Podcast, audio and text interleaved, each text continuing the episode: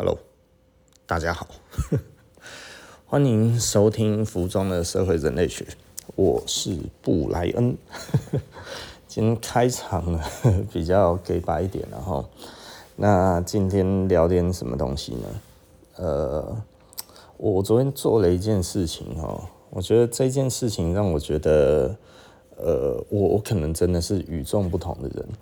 我昨天跟一个咖啡圈的朋友，然后我们在聊天啊，因为呃，我我们都会互相交流嘛，一些比较好的咖啡圈的朋友。那呃，其实咖啡最难的不是烘大量，它其实是烘小量哈，烘的越小量越难啊。那 呃，我大概是现在可以烘非常非常小量，然后用呃。一般的呃机器量产机的最小的大概就是一公斤多嘛，我的是一点二公斤的机器，但是我烘五十克，那我大家听到我可以烘五十克，基本上嘴巴都歪了，然后就是说，这 你看得到豆子吗？如果看不到豆子，基本上根本就不可能可以烘豆哈。我说可以，可以看到它在跳，然后他说这样子可以烘。那对啊，我的确也轰成功了哈。那但是稳定性不好，我就觉得，因为我可以用的参数太少，所以呢，我最后我昨天就决定，呃，因为我的同业就说，哎、我轰八十克成功了，因为我跟他交流之后，他轰一百克嘛，那他就觉得他再来努力的目标是八十克。那因为我已经达到了五十克了，所以我就觉得，那我就把五十克练稳定吧。我就说，那我今天想一想，不然我来烘那个五十克二十个样品好了，同一支，然后烘五十克，我要来练稳定度。嗯，这可能我可以抓到很多东西。然后我今天不是我今天，我昨天就做了这件事情。然后我同一只豆子哈，这一支豆子我用的其实是那个伊索比亚的单一品种，然后这如果有在喝咖啡的人，大概就知道，现在最红的大概就是伊索比亚的单一品种。那这一支是非常有名的库鲁米，然后那呃，我昨天就烘了二十支，哦，搞死我了。然后最后呢，对。的确，二十支还要全部通通都冲开哈，就是 我儿子帮我冲，我大概二十支冲了二十，大概冲了一个多钟头哈，终于把它冲完了这样子。那呃，就一直边试喝这样子。那昨天也有一个医生来一起喝。就是他对咖啡很有兴趣啊，他那个真的是对咖啡很有兴趣的一个人哈。然后就我们就在一起喝这个二十杯，当然还有我儿子。然后那其实每一杯喝起来都不尽相同。那可能有一些人就会讲，老板，你的稳定度不足吧？其实我我大概呃六七个样品之后就差不多稳定了，然后就是这台机器之于极小量该怎么烘，它已经我已经稳定住了，那我后面就开始乱玩了，然后就抓到更多的想法。其实很多东西我都是这样子做了，哈，所以这个这个可能比较可以去阐明一下，就是说。为什么我的咖啡进步得很快？哈，就是很多人可能会觉得怎么可能啊？你为什么可以这么快就拿到咖啡 review 九十五分？哈，因为很多人可能真的呃花了很多年哈。一般平均来讲，真的拿到咖啡 review 九十五分，大概从你第一次烘咖啡到你拿到，它可能都三四年到五六年左右。那我是一个多月，嗯。我我不会听人家讲什么，然后我才去做什么。我我从来不验证别人的话，你知道吗？哈，所以其实我我必须要跟大家讲，我给大家一个建议啊，就是你自己假设出一个情境之后，你觉得这应该有意义，你就去做。你不要去问别人说这么做有没有意义。像我如果去问我的咖啡同业，然后咖啡前辈问他说：“诶，我同一支样品，然后五十克烘二十锅。”你觉得怎么样？大部分的人你一定直接说我是神经病，对不对哈？然后布莱恩你是神经病哦，别干这种傻事，对不对？你怎么不干脆买样品机嘞？对不对？其实我为什么不买样品机哈？这个其实老实说，我我还是会买样品机，但是我为什么要用大台的去轰小量？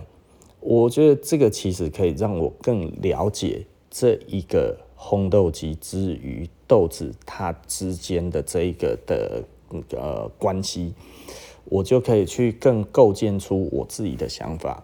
因为实际上我后来就发现了，其实是哪一种热能到几度，就是我的炉温到了几度之后，它就会造成不一样的辐射热嘛。那不一样的辐射热，之于这只豆子在相同的时间里面，最后出来的这个风味变化差异在哪边？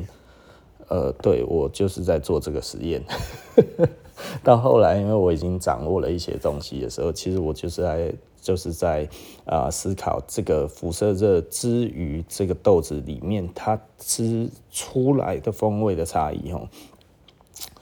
呃，就又被我抓到了一些东西哈，就是诶，辐射热所产生的风味大概是取向是如何哈？那因为我们知道热的传导有三种方，呃，热的不是不是热的传导了，热的嗯好，热的传递。对，有三种方式，一个是热传导，一个是热对流，一个是热辐射嘛。吼，那热辐射基本上呢，这个东西它其实是穿透力是最好的哈。也就是说呢，你如果在那个那个炭火上面哈，你戴着手套基本上没什么屁用，你知道吗？还是很烫。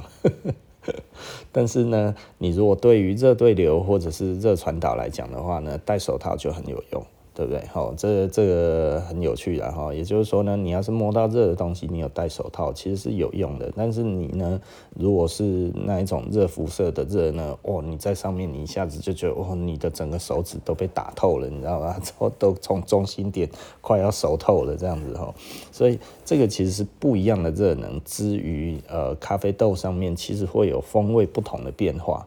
啊，所以这个炉子很热跟炉子不热哈，这个其实老实说烘出来，即便是相同的温度条件，然后相同的时间之下呢，其实出来的风味会不一样哦。哈，这个这个其实呃，多数的人可能不会想到那么多，但是我们做咖啡，这对我们来说。都已经是在我们思考的范畴里面，然后那所以简单的来说，就是包含像呃我们的服装，大概其实老实说了，我以前我也都会问一些前辈，就说前辈前辈，请问这样子好吗？他们都会跟我讲说不行，不要，不可以，对不对？哈，嗯，比较老实说了，我以前都会觉得这样子的人是好人哦，他帮我。他他帮我节省了这个这个路哈，结果他自己从来也没走过了哈。啊，后来哈，我发现真的对自己比较好的前辈是说，你可以试试看呐，诶，不错哦，这个想法可以哦，去做看看你觉得差异在哪边啊？或或者他就这样子笑了一下，就是说好啊，你去试啊。然后回来的时候，你就一鼻子灰，他说，呃，你没试，其实就不会知道。你试过了，你就知道那个其实不相关，对不对？吼，这个这个其实是很有趣的事情哈。所以我们在做这件事情，我为什么一次要二十锅？为什么一次不五锅、三锅就好了？其实二十锅哈就可以做出什么东西，你知道吗？你连续做一个东西哈，你做了二十次，其实第一个你很很快的你就了解一些东西，再来你就开始慢慢的。你就有一点熟练，然后呢，你的脑袋里面就开始架构出为什么要这么做。呃，也也可能这个是我的习惯啦，因为我其实呃，一般来说的话，我做好一件事情，我觉得稳定了之后，我就会开始加入一些变化，然后去看它的差异，所以。这个这个其实是我自己去抓所谓的正相关跟偏相关，还有排除不相关的这个这个原因哈。通常为什么会有这三个东西呢？嗯，也就是说，所谓的正相关就是最有关联的，你要把它抓出来。可是这个正相关有可能是人家跟你讲的不相关哦。对啊，所以哈，你如果没有去测试，你永远听别人嘴巴讲的，你的构建的世界是别人的嘴巴，而这一个嘴巴讲出来的东西，可能永远都没有被证实，而你却当成事实。对啊，这这其实是非常非常糟糕的，但是多数的人都有这一个问题哈，就是说你去问一个前辈，前辈跟你讲不能这样子，其实他根本就没做过，你知道吗？但是你一听，哦，原来这样子不行哦，啊，哦，原来是要这样子哦，但是其实他也不知道原因，你知道吗？哦，我有的时候常在各方面，比方说衣服也是哈，然后在那个。啊、呃，收藏也是哦，收藏更是这个样子哦。收藏你千万不要去听那一些老前辈讲的话哦。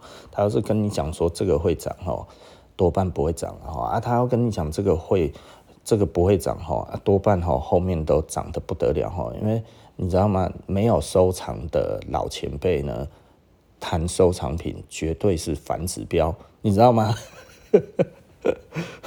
为什么他们是永远的反指标呢？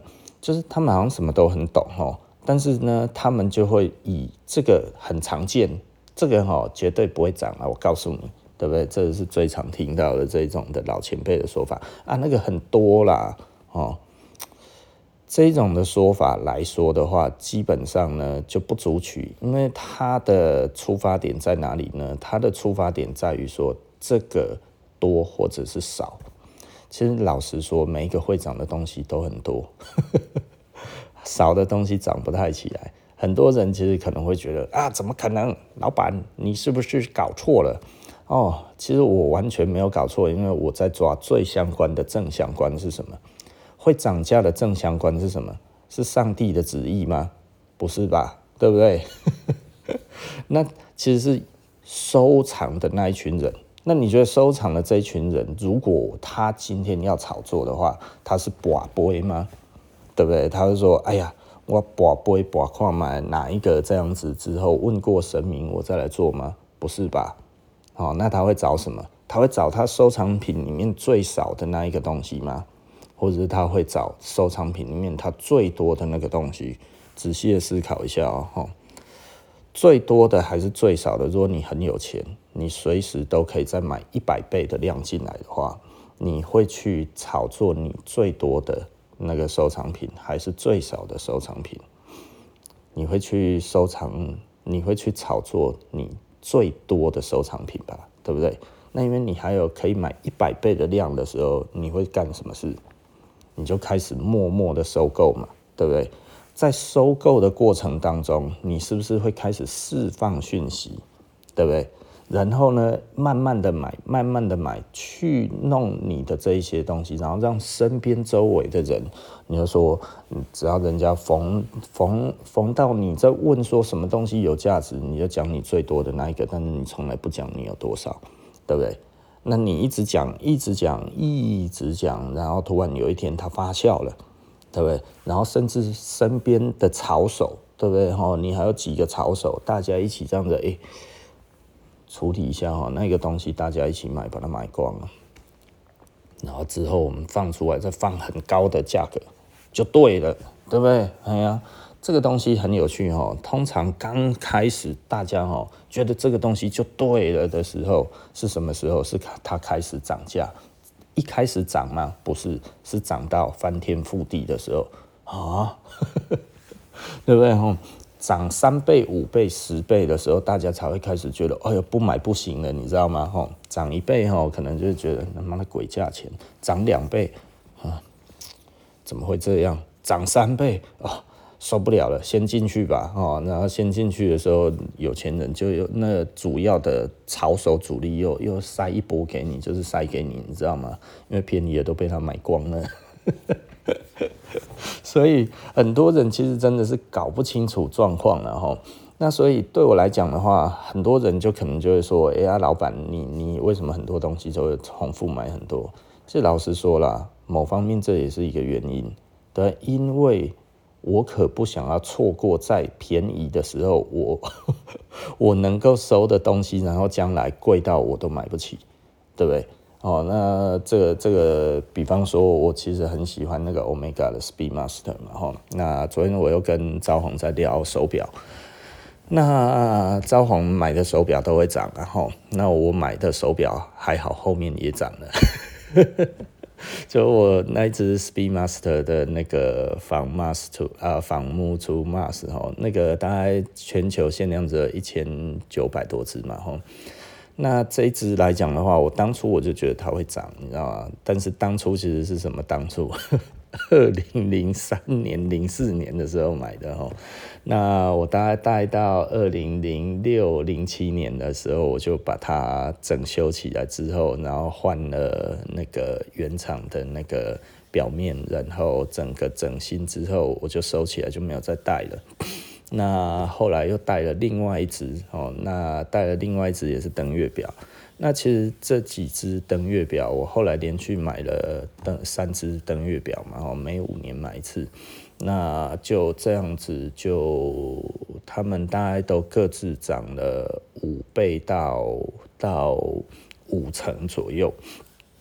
那我就觉得，诶，美拜哦，你看涨五倍。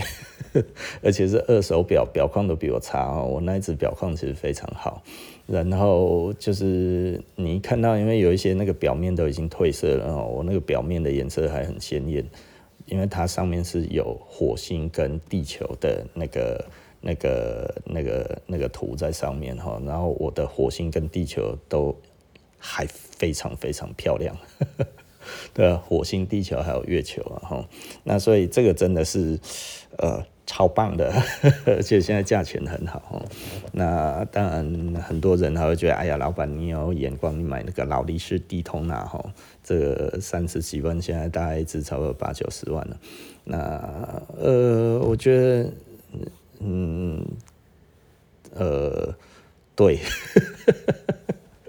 呃，很多人都说，哎呀，你怎么不去买水鬼啊？我那时候如果买绿水鬼哈，我就慢慢摊薄啊，这里你知道吗？对。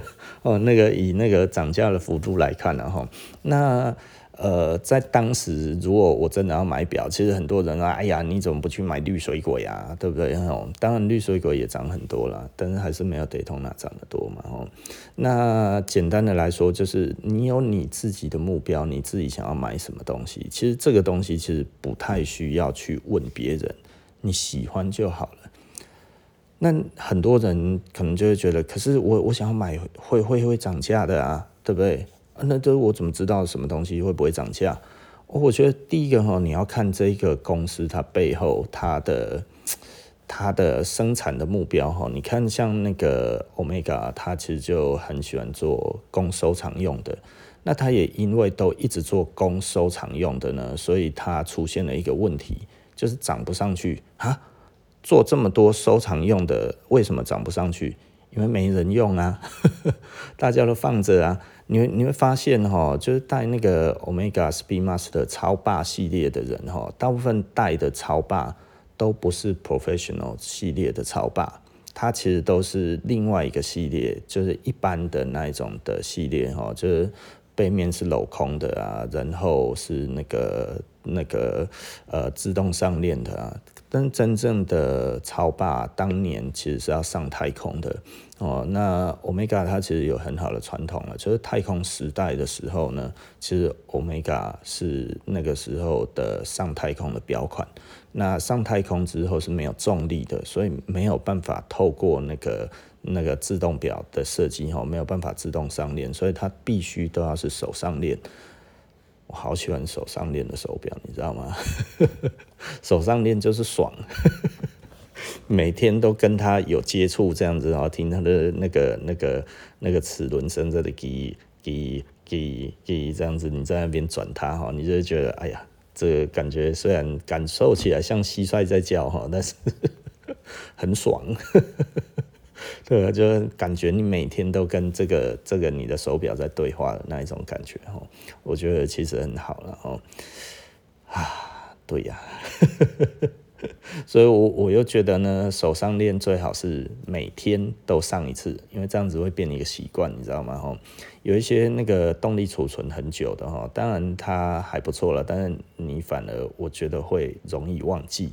我我没有戴过那一种动力储存比较久的那个手上链，但是呢，呃，我觉得一天上一次是比较刚好的，就是你差不多时间到了，你就会知道你要上一下这样子吼。那真的，你如果养成习惯，你就是会每天上哦。那我觉得这个这个感觉是很好的。很多人一听到啊，那我不要了，太麻烦了。对啊，他他其实一开始我就觉得哈哈，好的是手上练哦，我就觉得哦，这么烦的。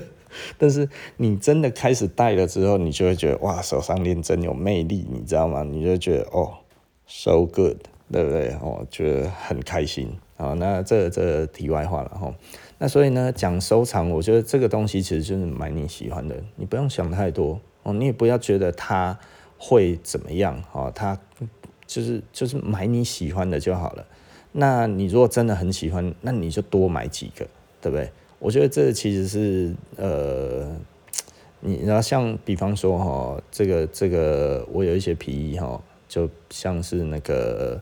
那个 Buckle 的 Deep Pocket 系列哦，Deep Pocket 系列我真的就是，呃，我那个时候碰到哈就买，哦，我我其实便宜到贵的，其实我真的买了不少件哦，就是我从第一件大概呃一一千多块英镑，我的第一件是在英国买的哈，一千多块英镑。然后买到真的到最贵，我买二三十万日币啊，在日本，那那一件是很特殊的那个 Deep Pocket，所以我觉得，诶，它是那个 J 二一到 J 二二之间的过渡时期的东西，我就觉得这个不买有一点怪怪的哈，因为因为我已经买太多件了，所以我只要看到有稍微细节的不一样，我就买了哈。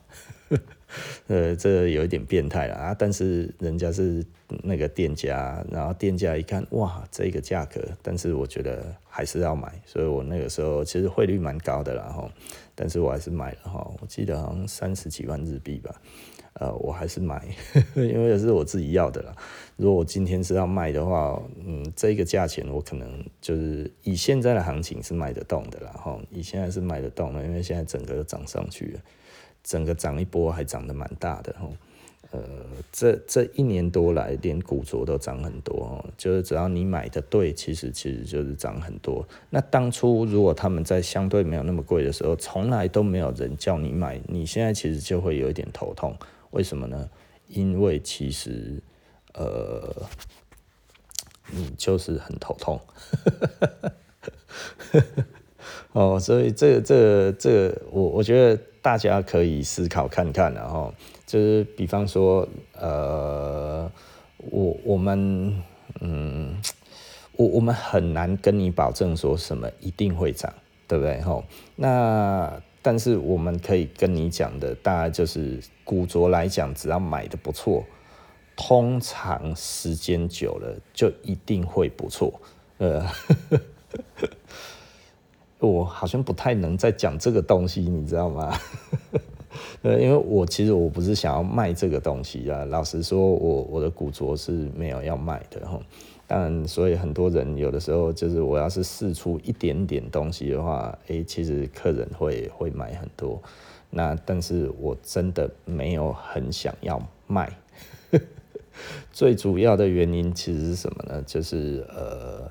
这些其实是我自己的所谓的资产哦，我认为我的资产，我的服装的资产哈，也就是说我真的很喜欢服装，所以呢，这些东西就会是我的资产。那资产是不动的，那对我来讲呢，它的活用就是我活用在我的产品上，我可以拿这个东西去跟师傅讲。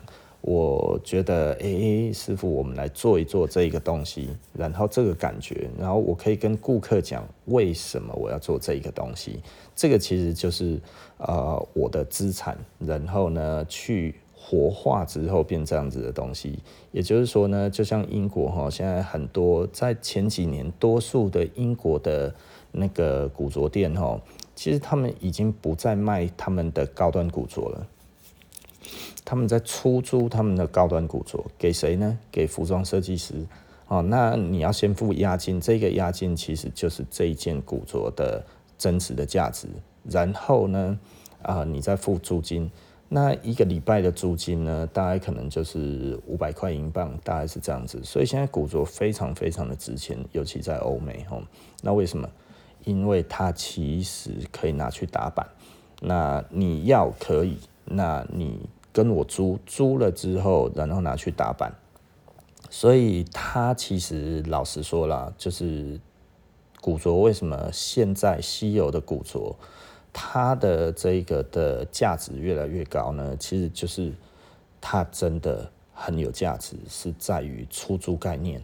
哦，我觉得这个出租的概念导致我们一些英国的那边，因为英国实际上其实还是很多服装设计师，然后尤其欧洲、英国，我如果去意大利可能会更好一点点哈，因为整个的意大利其实是非常非常的迷恋美国文化的，那尤其服装的美国文化，那这一块其实老实说，因为我们其实收藏了蛮多的，所以这个来说的话，其实蛮。蛮有趣的，它真的蛮有趣的，就是它其实呃，可能在呃很短的时间之内，它其实就会再变得更有价值一点哦。我觉得这个这个其实很有趣，然后所以这个对我来讲，我觉得呃，这个应该是服装资产的东西，我就不会随便卖资产哦。那甚至我会保留很多不一样的时期的东西，为什么？因为我要看到这个眼镜。这个其实就是很有意义的东西，然后啊，其实到现在，老实说，很多人可能都会觉得，哎呀，确实好像真的，呃，一直在努力哈，但是好像没什么成果。其实某方面，我们台湾的市场的萎缩很很快速了哈。那市场萎缩快速，然后再加上呃新一代的从业人员其实非常非常少哈，就是。呃，我们在讲的，就是当你如果需要呃完成一件呃设计师，其实背后是很多的工匠在支撑的。那但是如果没有工匠，其实就没有设计师。哦，我觉得这个其实是一个很有趣的事情哈。也就是说，呃，很多人可能就会觉得说，哈，哎，那你们这些设计师不就是吸血鬼吗？是不是？哦，这这这都在利用这些工匠啊，对不对？呃，我我觉得这个东西我必须要讲一下哈，绝对不是这个意思。每一个人都有每一个人不一样的志向，每一个人都有每一个人不一样的想法。你知道，设计师他之所以为设计师，就是他脑袋其实是很活的。那工匠之于为工匠，就是他热爱制作这个东西，但是他不一定喜欢设计这个东西。你知道，很多人喜欢把东西做得很好，就像我们在画图一样，你知道吗？哈。我我以前在教画图的时候，会分两派，而一派呢，就是他在画他自己的东西，然后他喜欢去看这一些东西该要怎么怎么怎么画怎么做这样子。那另外一派是比较多的，就他们在刻刻什么呢？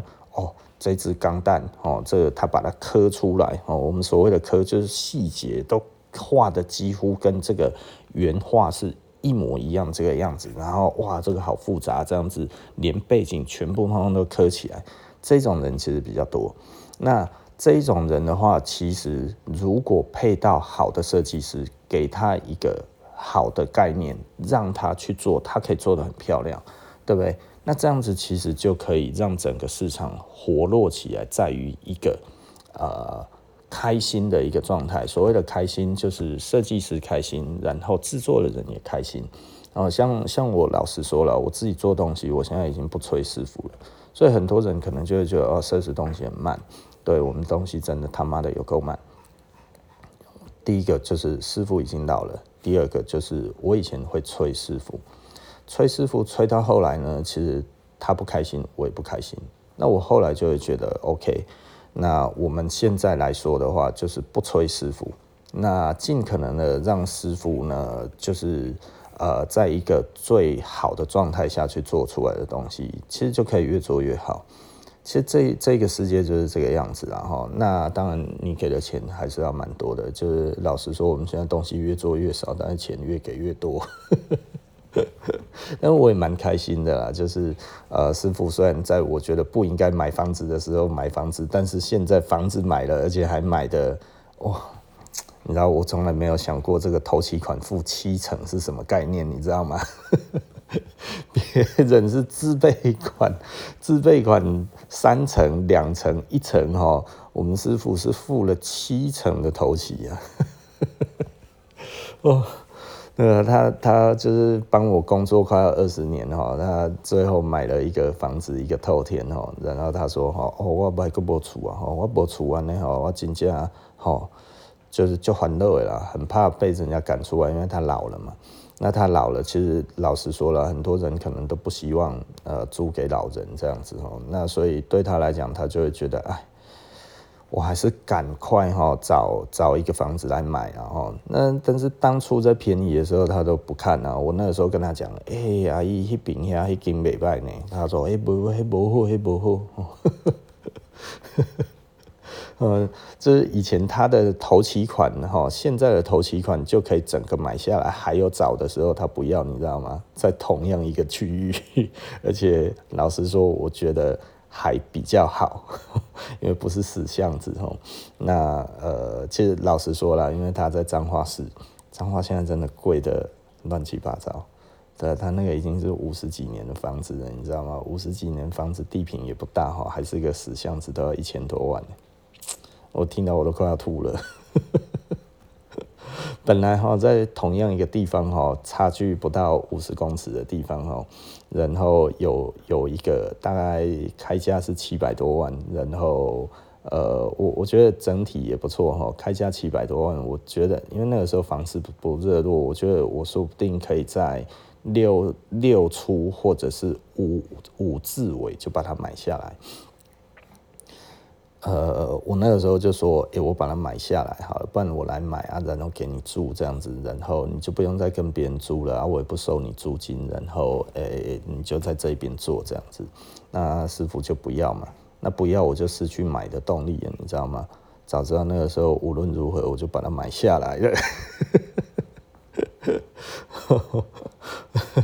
这这个其实哎，有的时候这事情就是很难预料，然后，但是我当时是觉得，如果要买房子，就趁现在，所以我那个时候都跟我的朋友讲，你要去买房子，你知道吗？可是我的那个时候的朋友没半个人在买房子，你知道吗？我真的觉得这个实在是很很蹊跷的事情，就是我觉得可以买的时候，他们都没有人要买。那我那时候其实，毕竟我手上那一阵子我也刚买而已哦。呃，大概我我刚买了我最后的一个店面，其实我手上还有一个店面跟赵宏合买的，对啊。所以简单的来说，呃，现在是出租状态嘛，哈，出租状态大概就是把我们的利息统统 cover 掉，大概就是就是呃 cover 掉利息这样子。那我们再缴本金，其实呃。他那个大概是十几年前，快要二十年前的房租的水准了哈。那所以，我其实我该涨价的时候，我也没有涨价。我觉得我涨他个五千一万，其实老实说意义不大啦。就是他做得好就好了。那我觉得他们做得还不错哈。那呃，换到我手上之后，反正我我没有涨他们房租就对了。我觉得。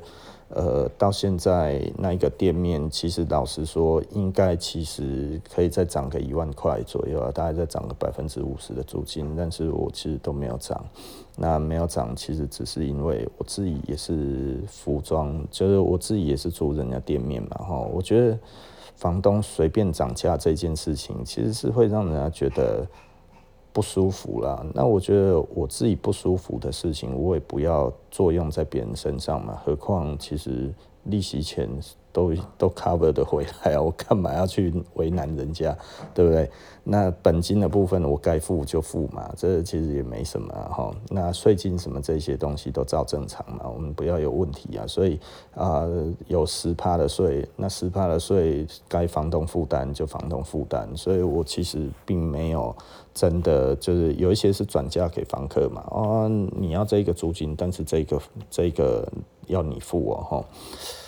我我是没有这样子啊，所以我都是自己付。那所以简单的来说，我觉得我觉得心安理得，对我来讲就是心安理得。所以我觉得这样子其实蛮好的。欸，奇怪，来公个家来了。